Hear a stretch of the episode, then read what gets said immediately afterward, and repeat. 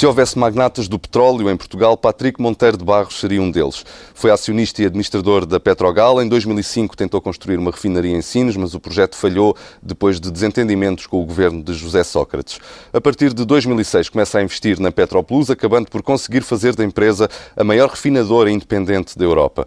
Mas depois veio a crise, que trouxe prejuízos e dificuldades de financiamento, levando a um pedido de insolvência no início deste ano. Esteve na Galp, fundou a Telecel, entrou na Portugal Telecom, hoje é administrador na holding do Grupo Espírito Santo.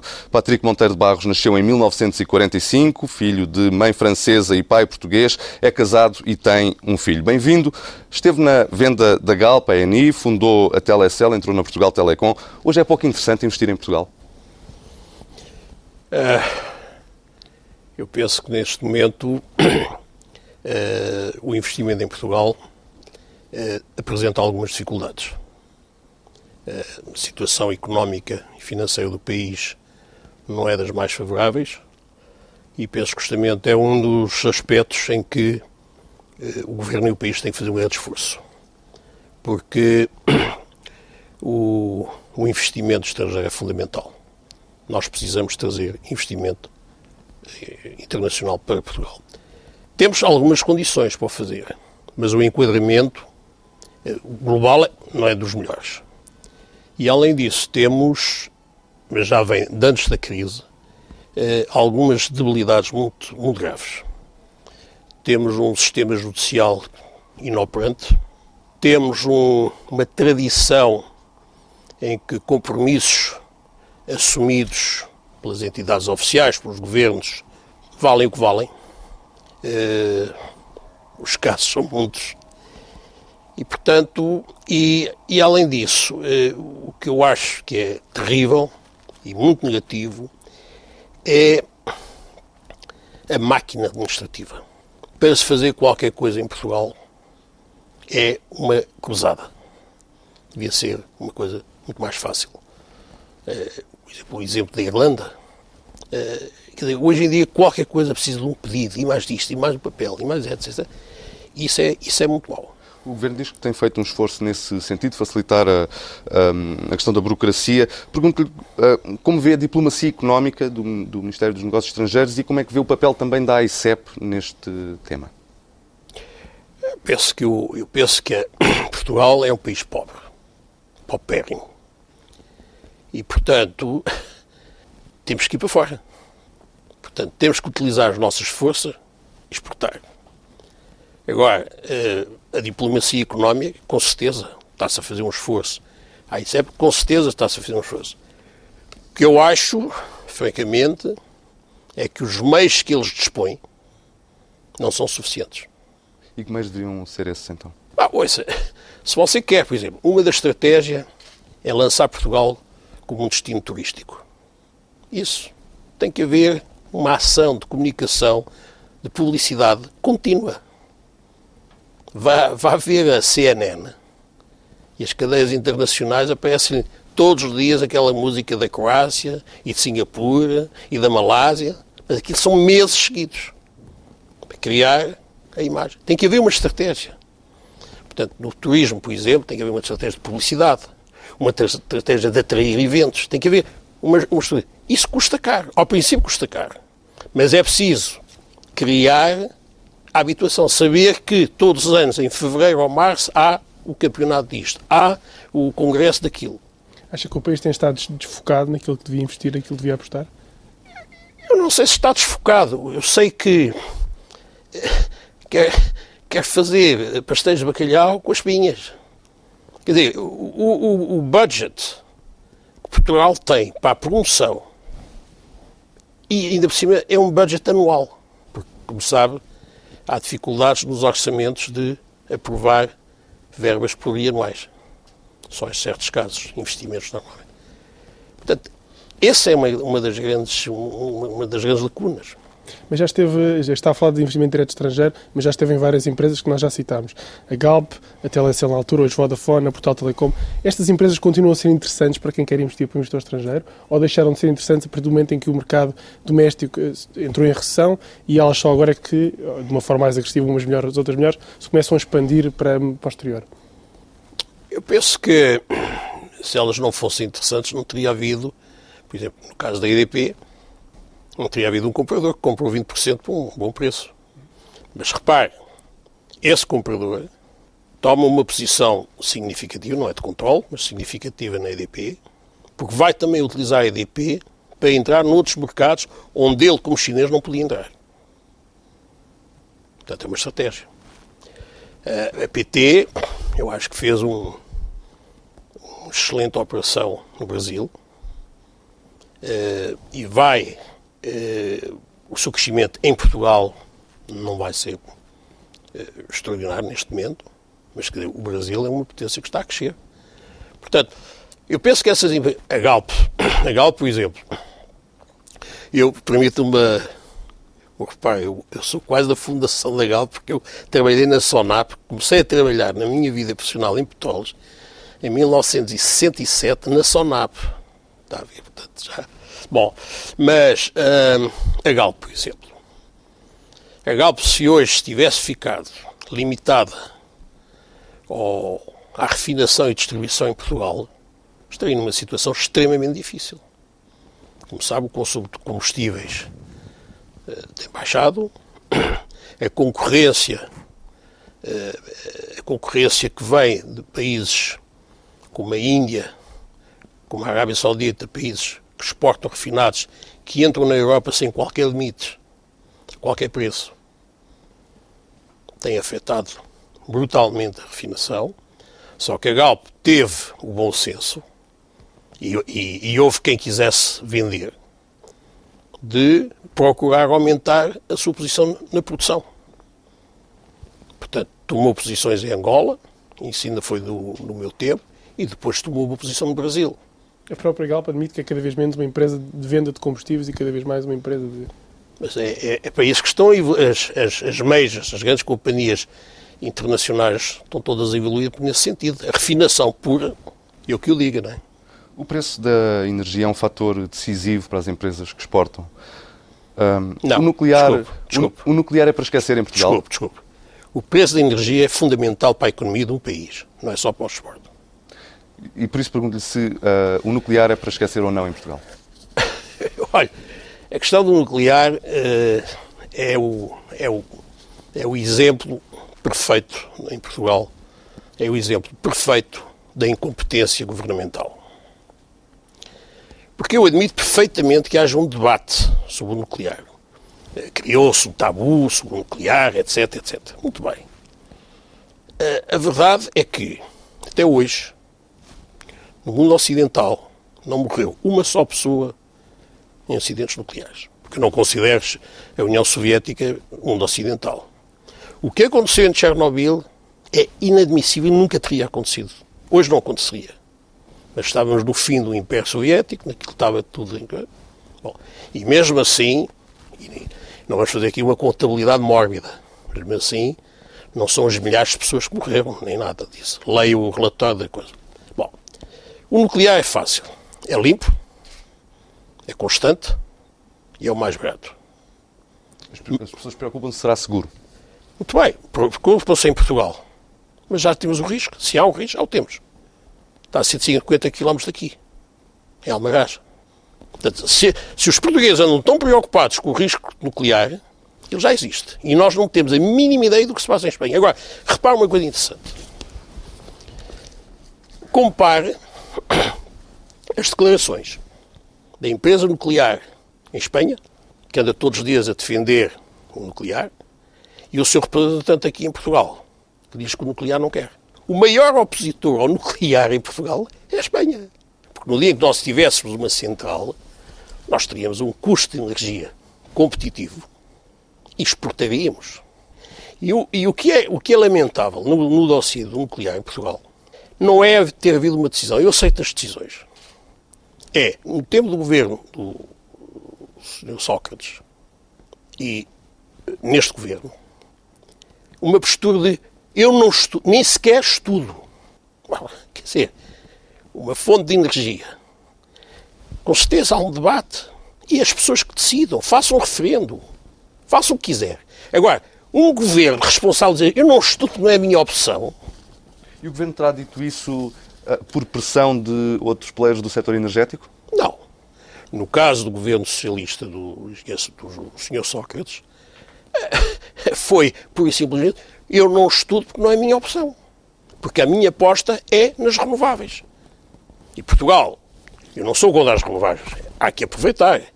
Mas Portugal mete a cave, porque é uma aposta, não é? Mete a cave nas renováveis e hoje tem o déficit tarifário que tem. É uma escolha. Agora, digo aos portugueses o seguinte: vocês não vão ter um nuclear, mas vão pagar energia ao preço que estão a pagar cada, cada está acima da média europeia, mas vão ter que pagar também o déficit tarifário, que já vai, como sabem, quase 3 mil milhões. Ora, 3 mil milhões é mais do que se vendeu a EDP. Portanto, é uma questão, é uma questão de fazer contas. Finalmente, uh, o que eu acho que é uh, triste é que toda a argumentação, no caso português, uh, assenta no facto de que as renováveis são endógenas, poupamos, etc. E nós somos dos poucos países da Europa que tem justamente temos urânio. Portanto, temos os, os jazigos de Nisa, que dá para possivelmente duas centrais. Portanto, nós temos até a matéria-prima que nos garante um preço fixo. Ainda tem alguma esperança nesse dossiê ou não? Neste momento, não. Em Portugal, neste momento não há, não há, não há diálogo. Já falei com o Sr. Ministro da Economia que, que o segue, atual. Com o atual que, que e a resposta foi? Não achamos oportuno estudar. Nem sequer, nem sequer considerar. Não achamos oportuno estudar. E perguntou-lhe porquê? Mas quem manda é o governo. Quem manda, quem pode manda, quem, quem obedece, quem deve. Já citou o déficit tarifário, mas desde nos últimos anos temos construído um processo de liberalização do mercado de eletricidade, mas os preços continuam a subir. Foi um flop esta liberalização? Esta tentativa de baixar preços? Não, ouça, o, o, os preços vão continuar a subir, porque a, a estratégia. Lembre-se de uma coisa: no tempo do governo de Sócrates, o presidente da ERSE, Vasconcelos, quis, quis pôr um bocadinho de ordem, na, enfim, começar a pôr ordem nas coisas. Lembra-se que quis pôr o aumento de 12%. O ministro Pinto expediu logo. Você é maluco. Portanto, andou-se a esconder o déficit tarifário. Andou-se a fazer um, uma campanha e uma aposta enorme nas renováveis. Mas ocultando ao consumidor o seu custo real. E não é só cá, em Espanha, os dois governos aí estavam perfeitamente sintonizados. É da cor. Portanto, escondeu-se. Em Espanha, o déficit é 22, 22 bilhões, 22 milhares. Portanto, agora o que, é acontece? Com a situação, enquanto era fácil, porque depois ia-se à banca, ia-se à Goldman Sachs, toma lá, toma lá isto, paga X% e monetarizava. Já não é possível. Porque quando a gente fala de dívida soberana, também é, não está, isso não está metido aí. Portanto, agora qual é a teoria? É salami. O que está-se a fazer é salami. Portanto, os portugueses vão continuar agora a levar com aumentos. Haja aumento do gás, não haja aumento do gás, vão levar com os aumentos de 4, 5, 6%. É o que está, está nos planos. 4, 5, 6%, que é para, pouco a pouco, tentar, numa primeira fase, limitar o déficit e numa segunda fase, eventualmente amortizá-lo. Face aos compromissos que já foram celebrados, não há, não há outra alternativa. Se não ser, esse, se não ser esses, são esses aumentos de preços e esse, esse, esse pagar o déficit Compromissos que é? Os compromissos de investimento que foram feitos e o déficit que foi gerado, não há outra forma se não pagar o déficit, não há forma de o reestruturar, por exemplo. Olha, eu não, eu não estou eu não estou dentro do pormenor eh, dos contratos eh, das renováveis. Eu só sei que em Espanha houve uma renegociação extremamente dura, ultimamente, não sei se viu. Uh, principalmente o fotovoltaico, uh, uh, também na, na, biomassa, salvo erro, e na eletricidade. com certeza. Mas, atenção, as renegociações só se podem fazer se houver um diálogo. Bom, e é preciso não esquecer, por exemplo, parques eólicos. A metade dos que está feito já tem 10 anos. Quantos anos mais tem? Portanto, é muito fácil dizer, olha, se você toma uma postura dessas, muito bem. Mas depois acabou. Ou quer fazer um contrato agora, alterar esse contrato e estender condições, mas diferentes. Isso é uma questão de escolha. Já referiu que esteve na fundação da Galp e, obviamente, acompanha. Não, eu não tive, na fundação da Galp, não. Esteve quase na fundação da Galp. Foi não, eu sou, sou porque a Sonap é uma empresa privada que foi nacionalizada em 75, foi fusionada com a Sacor e a Sidla, que deu origem à Petrogal, que depois, por sua vez, foi alterada em Galp. A minha pergunta nem é essa. Já, já esteve na Galp, eh, obviamente é especialista em refinação. A pergunta é simples. Há ou não cartelização no mercado dos combustíveis? O que é que entende por cartelização? Do ponto de vista em que, do ponto de vista da refinação, o principal player depois gera e orienta todos os preços que são orientados para o resto do mercado. Houve sempre suspeitas de, de cartelização que foram, foram analisadas pela autoridade da concorrência. As conclusões foram que não havia cartelização. Mas queria ouvir a sua opinião sobre o assunto. Eu acho que não há cartelização. Hoje em dia, hoje em dia na Europa, o preço dos combustíveis uh, é, é, mercado. Uh, portanto, é evidente que a Península Ibérica apresenta, devido ao facto de ser enfim, periférico, pode apresentar, quer dizer, nós não temos acesso às barcaças de Roterdão. Por exemplo, a Petroplus, nós tínhamos de ser competitivos na Suíça, na Alemanha, porque tínhamos um concorrente em Roterdão que põe produto na barcaça, nós temos que pôr o crudo no pipe, portanto, há mais Cartelização não, não, há, só que a Península Ibérica é, é um pouco periférica em relação ao produto europeu mas já não é periférica em relação às importações, podem vir da Índia, que virão agora da Arábia Saudita. Como sabe, a Arábia Saudita está, vai pôr em janeiro duas refinarias novas a trabalhar, 800 mil barris dias, e que vão entrar na Europa sem qualquer problema, sem taxas de carbono, nada disso. Portanto, eu acho que não há. Agora, há depois uma outra questão, que é a logística. É evidente, se é muito bonito dizer assim, eu quero ser concorrente em combustíveis, mas não quero construir panelas. Panelas, desculpe, tanques. Eu aí não estou de acordo.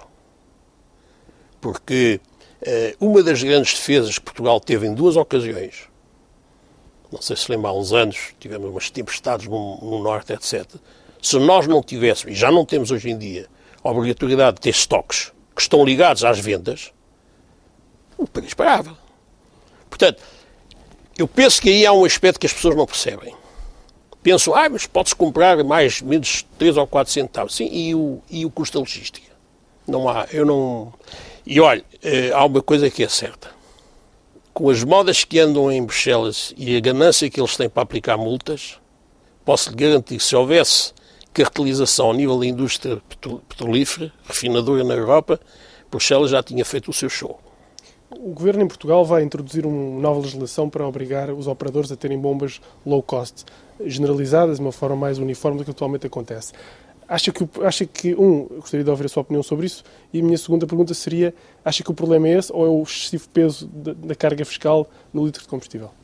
Olha, eu vou ser franco, eu não, não estou suficientemente informado, deixei um bocado de atuar sobre a, a especificidade, a especificidade da distribuição petrolífera em Portugal. Uh, os meus conhecimentos estão um bocado, uh, um bocado antiquados, há muita bandeira branca.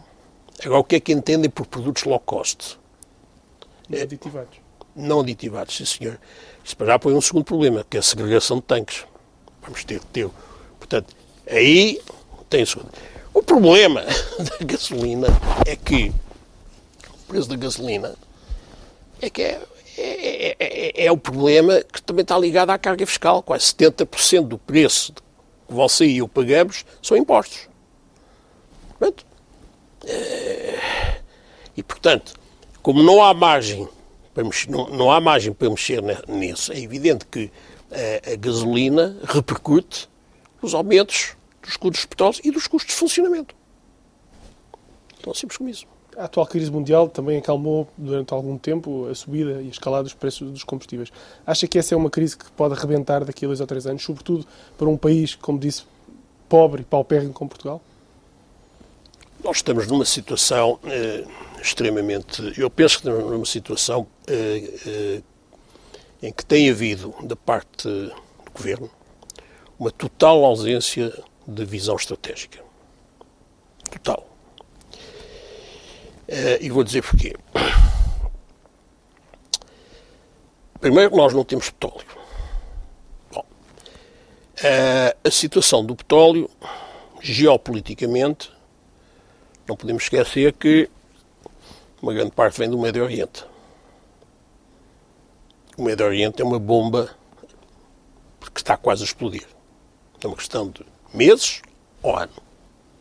Mas continuar assim não vai continuar.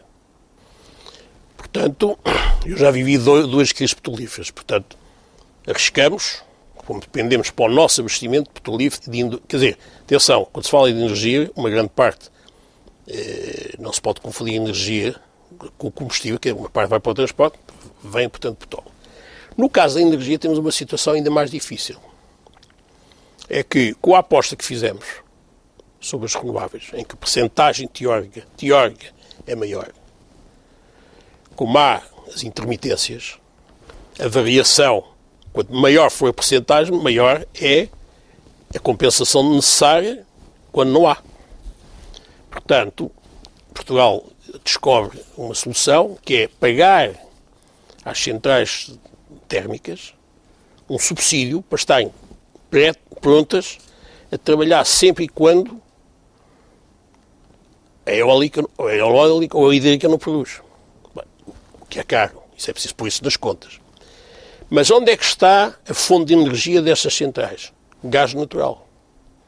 E aí é que é o, ponto, o calcanhar daqueles. Portugal depende fundamentalmente de duas coisas: Argélia e Nigéria, que são países que não me dão a mínima confiança em termos de estabilidade. A Nigéria está à beira de uma guerra civil e a Argélia já teve uma crise, uma guerra religiosa, ou santos, chama o que quiser, foram 400 mil mortos e vai explodir, não vai ficar toda a vida assim. E depois temos mais uma agravante, é que o pipeline primeiro passa por Espanha. Portanto, se houver qualquer racionamento, ai, não vem uma gota. Garanto que nossos hermanos que, hombre, amanhã não. Acredita que existe essa possibilidade de Espanha ser obrigada a racionar o abastecimento de combustível? É real? Então, se houver, se houver um. Suponha, suponha que há uma guerra civil na Argélia e que metade dos jazigos são danificados. E que os argelinos. Ou que há uma guerra no Médio Oriente e os argelinos decidem aumentar os preços de uma maneira que não vão perder a oportunidade. Pode haver um racionamento. Voltando à Galp, acredita que a América Morim eh, esteve na, esteve na negociação com a ENI no início. A América Morim, nesta altura, tem a, a parte maior da, da Galp. Acha que ele tem capacidade financeira para se manter a prazo como principal acionista da Galp, ou seja, manter um acionista português a, eh, a controlar a, ehm, a petrolífera portuguesa? Eu acho que é preciso pôr as coisas no seu lugar. Como sabe, houve uma fase de privatização da qual eu fiz parte, que era a Petrocontrol em que o América Marine era um dos atores. E o nosso objetivo era assumir o controle nacional da Galp, que era, faltavam 5%. E o governo, nessa altura, foi o ministro Pina Moura, quis pôr à venda uma tranche. Salvo eram 14% ou 12%. E a ENI e outros apareceram e disseram isto não chega como não queriam perder o controle, é, vieram ter com a Petrocontrol a dizer, bem, nós gostávamos que vocês baixassem. E nós dissemos que não. E o governo disse, nós queremos que a ENI entre. Portanto, a gente, a gente vendeu por ordem do governo. Não for, quer dizer, há muitas maneiras do governo dar as suas ordens, não é? Bom, portanto, saímos. Depois o, o Sr. América Mourinho, que é um industrial que tem uma, eu acho que tem um track record impressionante. Uma pessoa, eu acho que é um, uma pessoa que tem um, um currículo. Conseguiu uma parceria com os angolanos, em que assumiu uma posição. é evidente que se a empresa passa a ser uma empresa, é evidente que uma major como a ENI ambicionava ou fica, ou tem o controle, ou não fica. Porque as majors são assim, quer dizer, uma major se não tiver pelo menos 40% não, não entra. E um, e um shareholders agreement como deve ser.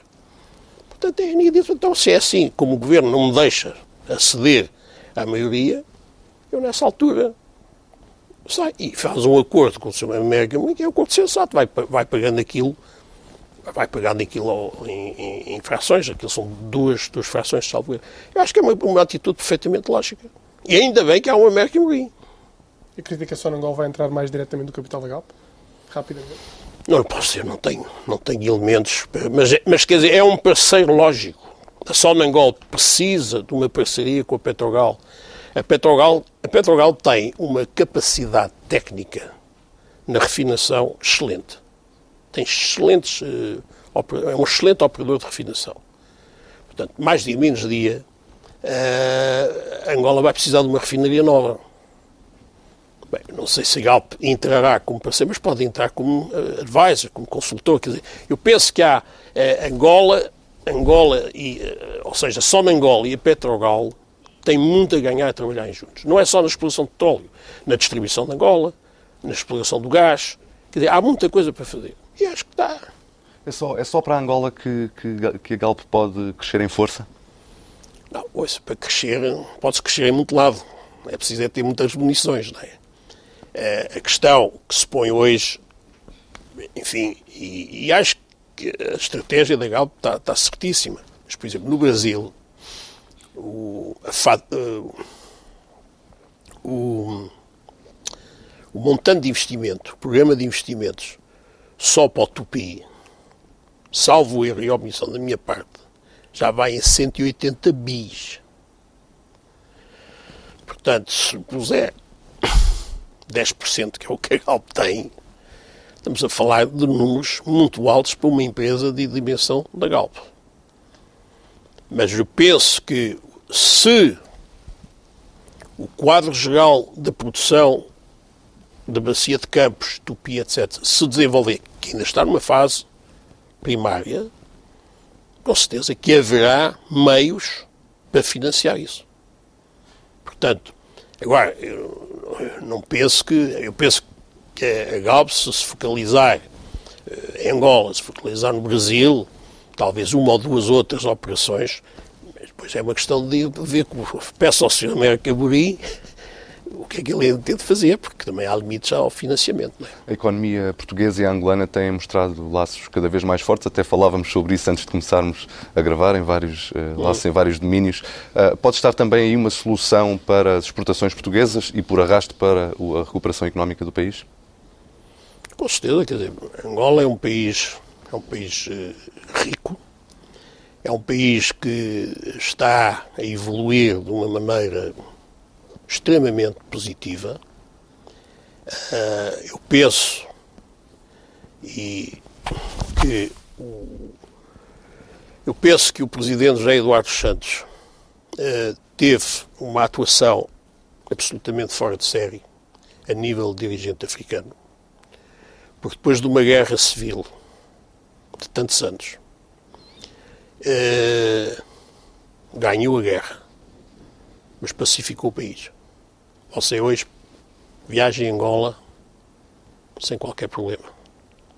Pacificou, desmobilizaram-se as tropas, tudo numa, numa boa, não houve retaliações,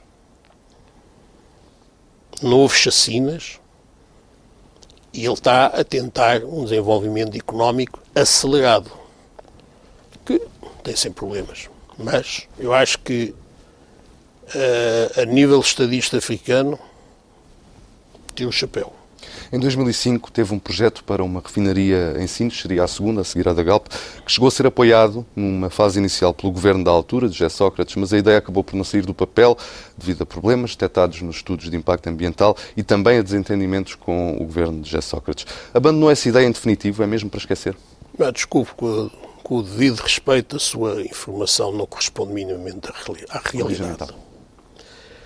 Uh, o projeto uh, era para se fazer uh, e não se fez por incompetência do governo. E principalmente do ministro Manuel Pinho.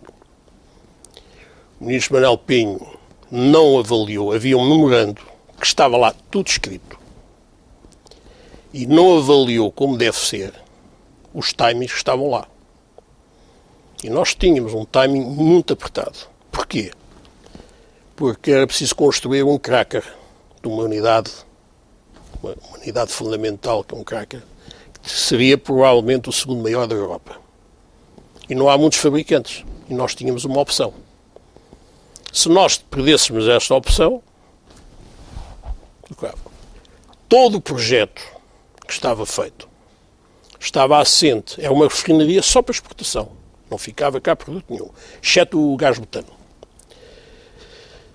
Toda a exportação já estava contratada. Gasolinas para os Estados Unidos, gasóleo para a Europa. É por isso que o, o projeto financeiro ficou fechado em 20 dias. Em 20 dias estava o financiamento assegurado. O Ministério do Sr. Manuel Pinho começou uh, devagar, uh, não falou, por exemplo, o primeiro exemplo foi a surpresa quando na reunião de coordenação viemos a saber que o dossiê nem sequer tinha seguido para a Ucrânia.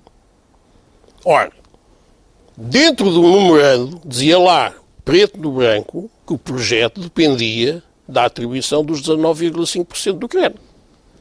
Não, não trataram nada. Tal é a nossa surpresa quando viemos a saber que vai dar.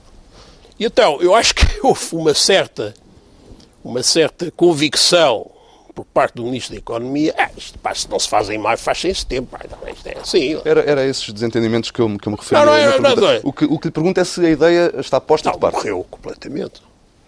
Morreu até porque hoje em dia a, eh, a refinação na Europa, com a, digamos,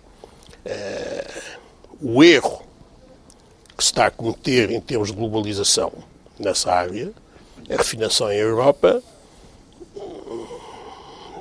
hoje em dia, em termos de exportação, não é competitiva. Depois da falência da, da Petroplus, da insolvência, deixou de vez o negócio da refinação? Ou ainda tem. Não, neste momento, neste momento estamos a olhar para um, um dossiê de um, de um país, uh, não posso mencionar, uh, enfim, um país africano que eh, está interessado no know-how para construir uma, uma, refinaria, portanto haveria talvez uma, um problema de uma associação técnica. Mas na Europa não há hipótese. E no que é que está a investir agora, se não na refinação? Neste momento estou a, estou a investir uh, seed money num projeto uh, de alta tecnologia de captação uh, de água no ar. No ar? Quer explicar de uma forma rápida o que é Muito fácil. É, olha, já existe, não é novo. Já viu um aparelho condicionado. Uhum. Não vê água a pingar. Condensação, sim. Exato. Portanto, é ir buscar a umidade do ar, um sistema, e transformá-la em água. O problema é, é o custo. É português esse projeto? Não. Mas eh, se, viesse se se viesse a fazer, poderia, as unidades as unidades serão montadas num contentor de 40 pés para mandar para vários países. Eh, poderia-se fazer cá em Portugal. A Petroplus abriu insolvência, as empresas abrem falência, podem fazê-lo. Os Estados é que só é um caso muito raro. Para Portugal e face à atual situação, negociar a dívida devia ser uma opção séria e ponderada?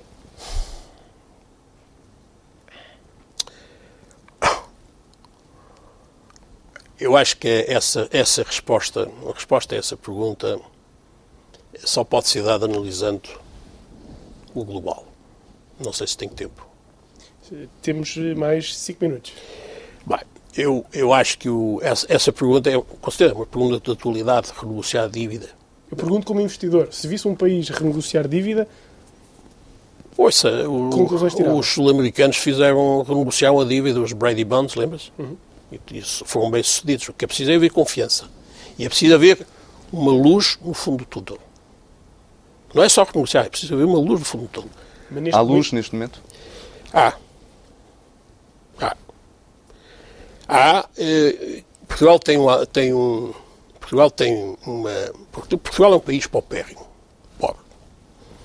E a situação eh, desastrosa em que nós estamos hoje resulta para mim do facto de que há 20 anos a esta parte, os nossos governantes políticos, dos dois lados da bancada, não estou a fazer um processo político, numa ótica meramente eleitoralista, venderam aos portugueses uma miragem, que éramos ricos.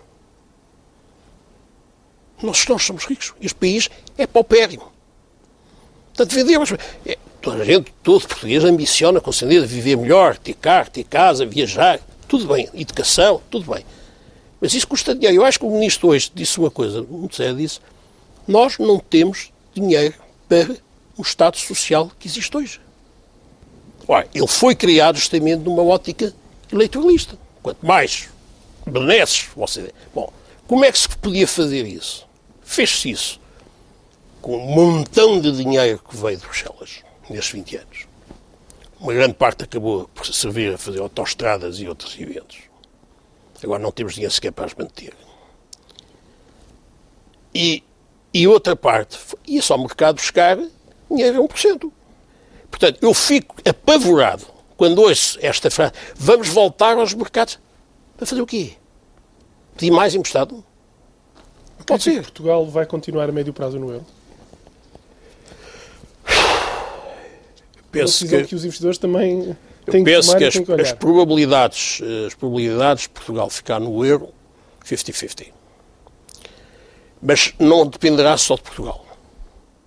Vai depender da continuação ou não do projeto europeu. O projeto europeu é um falhanço total. Falhou completamente. E estão agora a tentar remendar a situação. Mas a situação fundamental é a seguinte. Helmut Kohl disse no Bundestag, em 99, não pode haver união monetária sem união política. E a verdade é que os europeus não querem união política. Essa é que é a verdade. Portanto, não se fazem referendos, os tratados passam-se à socapa com maiorias parlamentares com 51%, com partidos em que esse assunto nem sequer fazia parte do programa político, e, e, e, vamos andando e vamos andando e continuamos com este projeto, este projeto europeu. Isto não tem bases, é preciso que haja uma vontade. Por mais inteligentes, por mais eh, fantásticos sejam os tecnocratas de Bruxelas, eles têm que perceber, uma vez para todas, que há um momento na vida em que o Manel e a Maria têm que ter direito à matéria. E eles dizem, não, não, o Manel e a Maria não percebem. A gente sabe. E é por isso que estamos nesta situação que é desastrosa. Portanto, se me diz se o euro fica ou não fica, o que eu vejo, o que eu vejo, a minha trama que eu vejo é a seguinte. Há os países do Norte e os países do Sul. A Alemanha é a Alemanha. A Alemanha está muito inteligentemente a fazer o seguinte: a criar, com o motivo e a desculpa da crise, um conjunto de, de medidas em que ela vai ficar assim, sentada em cima do cavalo. E em segundo está a ganhar tempo para permitir que os bancos alemães comecem a limpar os balanços. Just in case.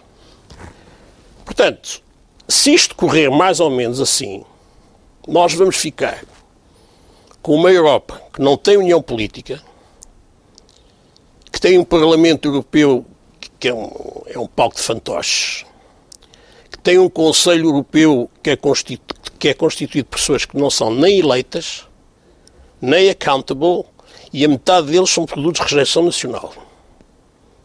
Isto tudo mandado por Berlim seja, vai acabar, vai acabar mal este projeto? Não, no dia em que aparecer um, uma pessoa uh, um pouco parecida com o que já existiu lá nos anos 30, em vez da senhora Merkel, como é que desmonta isto? Mas não há esta visão. O projeto europeu, como ele está montado, está, é, não, não tem viabilidade e continua a querer impô-lo. Porque se criou, porque essa foi a estratégia. A estratégia de Delors foi criar a União Monetária para depois forçar a União Política. E isso não, tem, isso não tem acontecido. Para terminar esta entrevista, e peço uma resposta tão sintética quanto lhe for possível, uh, há tensões evidentes para toda a gente na coligação que suporta o governo. O que lhe pergunto é se Portugal ficaria, nos dias que correm, melhor com um governo de caráter mais técnico, como acontece em Itália. Olha, eh, eu não estou, não estou suficientemente informado, tenho, tenho que estar no estrangeiro, vejo, leio o Diário Notícias e ouço a TSF, não estou suficientemente dentro da, das tricas e trecas que têm vida. Dá a impressão que esta coligação tem problemas. Uh, espero que as resolvam. Porque no momento destes, voltar a eleições seria dramático. Uh, ir para, eu percebo a sua pergunta, ir para um governo de nomeação presidencial é muito perigoso. Pode acabar mal.